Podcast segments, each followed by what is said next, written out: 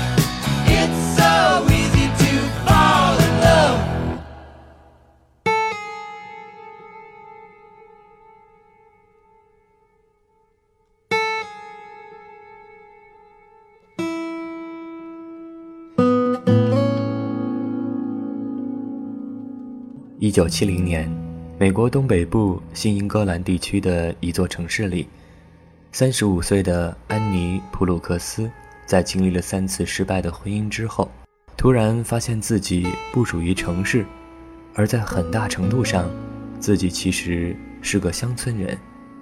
于是，他回到了佛蒙特州，住在了乡村地区，靠为教人钓鱼和捕猎的杂志写稿子赚钱。维持一家人的生计。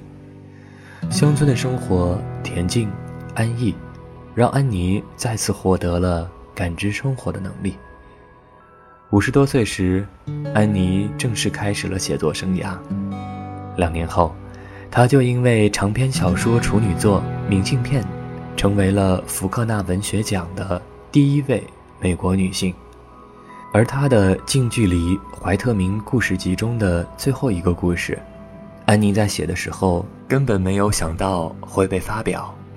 然而这篇小说后来获得了欧亨利奖以及国家杂志奖，而这个小说在2006年被华人导演李安拍摄为同名电影《断背山》。普鲁克斯强调，他完全凭借想象力。来完成对两个没有受过多少教育、风格粗犷的年轻牛仔的刻画。常年来在美国农村地区，他观察到美国乡村人对同性恋者极端憎恶，这促使他写下了这个故事。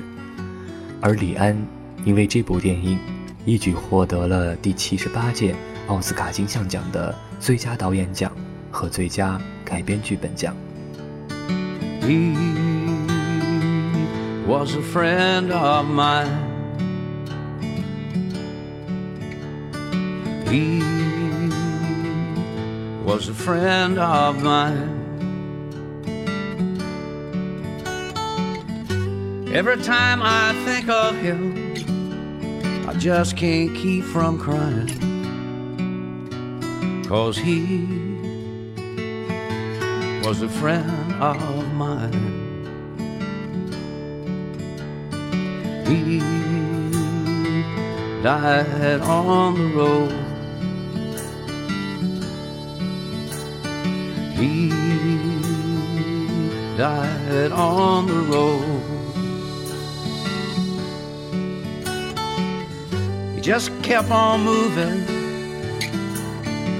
never reaped what he could sow, and he was a friend of mine.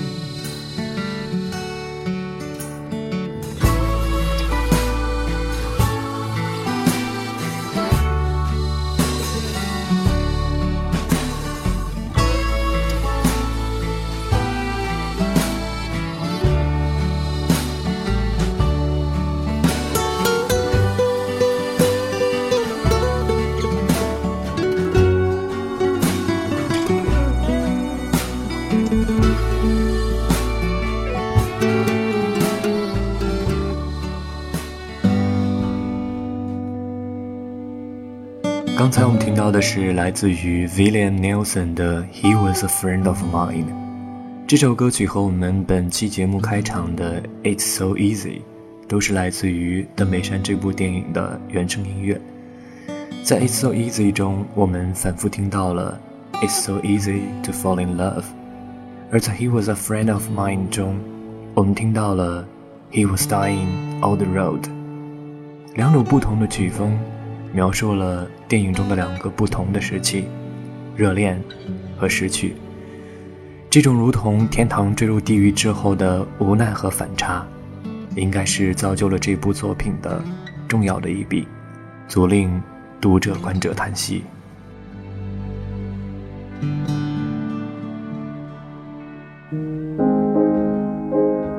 美国有一位家喻户晓的摩西奶奶，他是典型的大器晚成。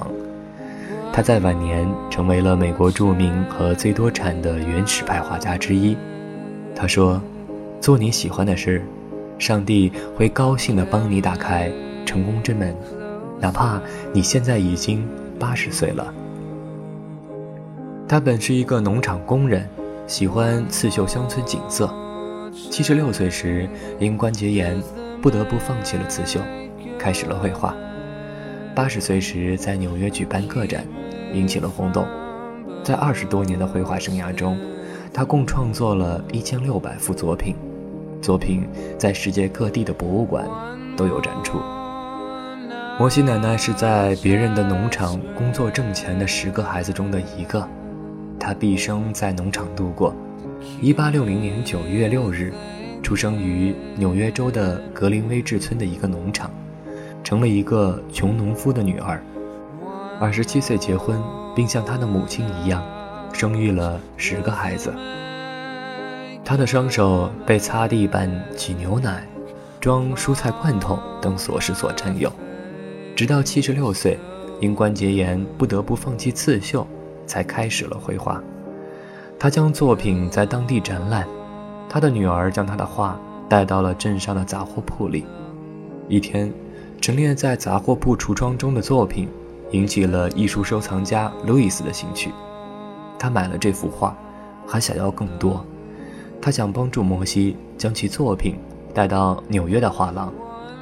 后来，摩西奶奶引起了画商的注意，画商将摩西介绍到了艺术界。摩西在他八十岁时，即一九四零年，在纽约举办了个展，引起了轰动。此后，他的作品成为了艺术市场中的热卖点，并且赢得了很多奖项。摩西奶奶一九六零年寄出了一封明信片。收件人是位叫做春水上行的日本人，上面有摩西奶奶画的一座谷仓，和他亲笔写的：“做你喜欢的事，上帝会高兴地帮你打开成功之门，哪怕你现在已经八十岁了。”原来这位叫做春水上行的人很想从事写作，他从小就喜欢文学，可是大学毕业后一直在一家医院里工作。这让他感到很别扭，马上就要三十岁了，他不知该不该放弃那份令人讨厌却收入稳定的职业，以便从事自己喜欢的行当。于是，他给耳闻已久的摩西奶奶写了一封信，希望得到她的指点。对于春水上行的信，摩西奶奶很感兴趣，因为过去的大多数来信都是恭维他。或者向他索要绘画作品的，这封信却是谦虚地向他请教人生的问题。虽然当时他已经一百岁了，还是立刻做了回复。而因为这个明信片，日本诞生了一位伟大的作家。这个春水上行就是《失乐园》的作者渡边淳一。《失乐园》讲述了事业失意的九木偶遇书法教师林子，工作狂的丈夫对林子的冷漠，因工作变动而失意的九木与妻子不冷不热的麻木关系，无爱的家庭婚姻与难以抵抗的情感诱惑，使林子与九木陷入了婚外情的漩涡。在男欢女爱中，两人越来越合拍，深深地沉浸于发泄身体之后的狂喜与体验。甚至林子为父亲守灵期间，他们也是难以自持，雨水循环。但是两人世界之外的现实却越来越冷，无法容身。九木的家庭爆发冷战，林子的丈夫记恨难平，为了报复而不愿意离婚。一封匿名信，更是让九牧遭到了公司冷遇。两人终于决绝的同居一室。脱离了一切社会关系与伦理束缚，放纵地燃烧着情欲之火，体验着失去乐园与得到乐园的矛盾。为了不从巅峰跌落，两人决定迎向制服。而制服降临的那一刻，他们突然感叹：“活着真好。”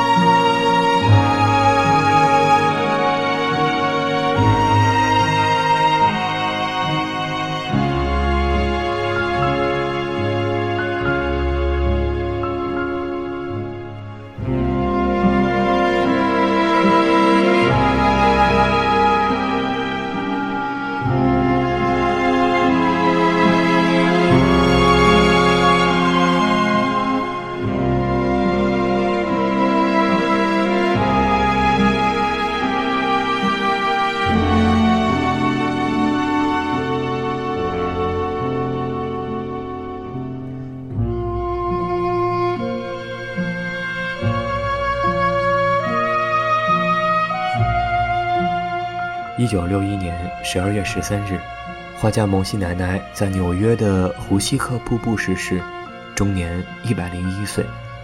他留下了十一个孙辈、三十一个曾孙辈和无数惊叹他的人们。相信在绘制梦幻的生活中，摩西奶奶的灵魂从未苍老，因此她的死亡也必然知足平静。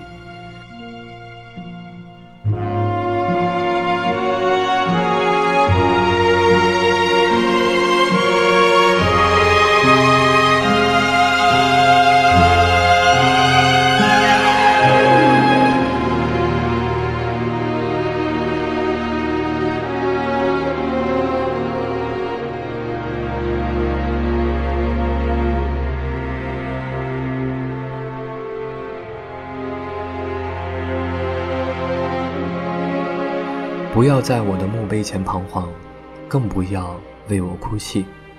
如果有一丝微风拂过你的脸，如果有一片雪花落在你的眉间，那就是我，那，就是我。这是印度作家普贾贝蒂，请不要打扰我的灵魂上路的一段话，完美的诠释了一个淡然面对死亡的母亲的遗嘱。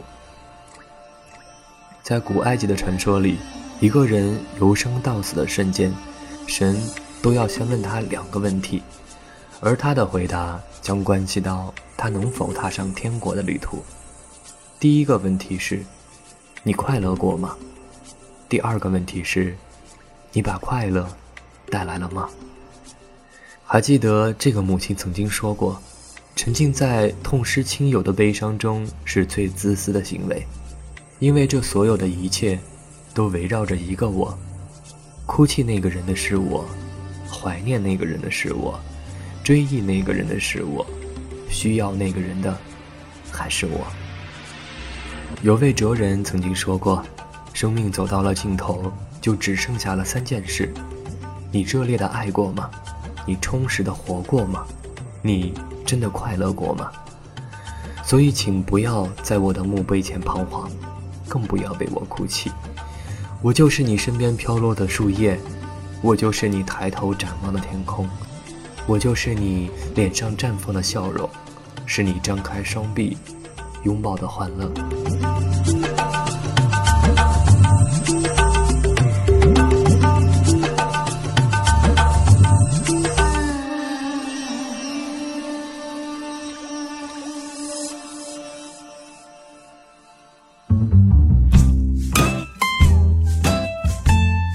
毕淑敏的《永别》的一书中提到了几位日本女性，款款道来，谈她们如何人到中年就开始柔和淡定的策划死亡，就好像是好戏刚演到了高潮，主角就潜心准备着谢幕时的回眸一笑，极致的令人叹服。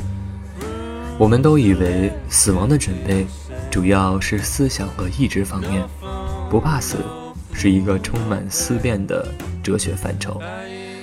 现在才发现，涉及死亡的物质和事物也是相当的繁杂的，或者说，只有更巧妙地摆下了人生的最后棋子，才能更有质量地获得完整的尊严。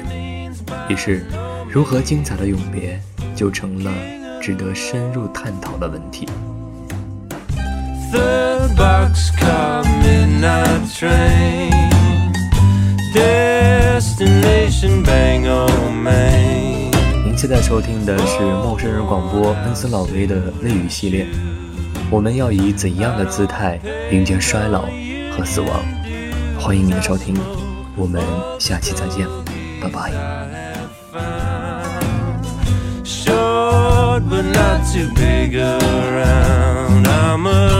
Meu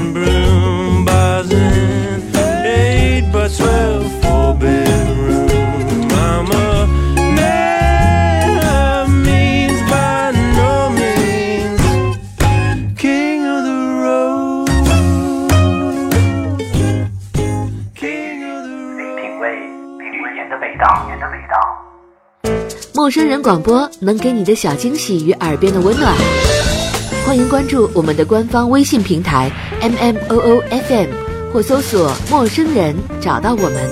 如果你也想加入，我们求贤若渴，主播、策划、编辑、后期制作、活动志愿者正在招募中。播客订阅、节目下载、更多收听方式、互动参与、精彩活动、推荐投稿。以及参与到我们的节目录制，尽在陌生人官方网站 m o o f m 到 c o m 或微信平台找到答案。欢迎关注陌生人新浪微博艾特陌生人广播，找到我们。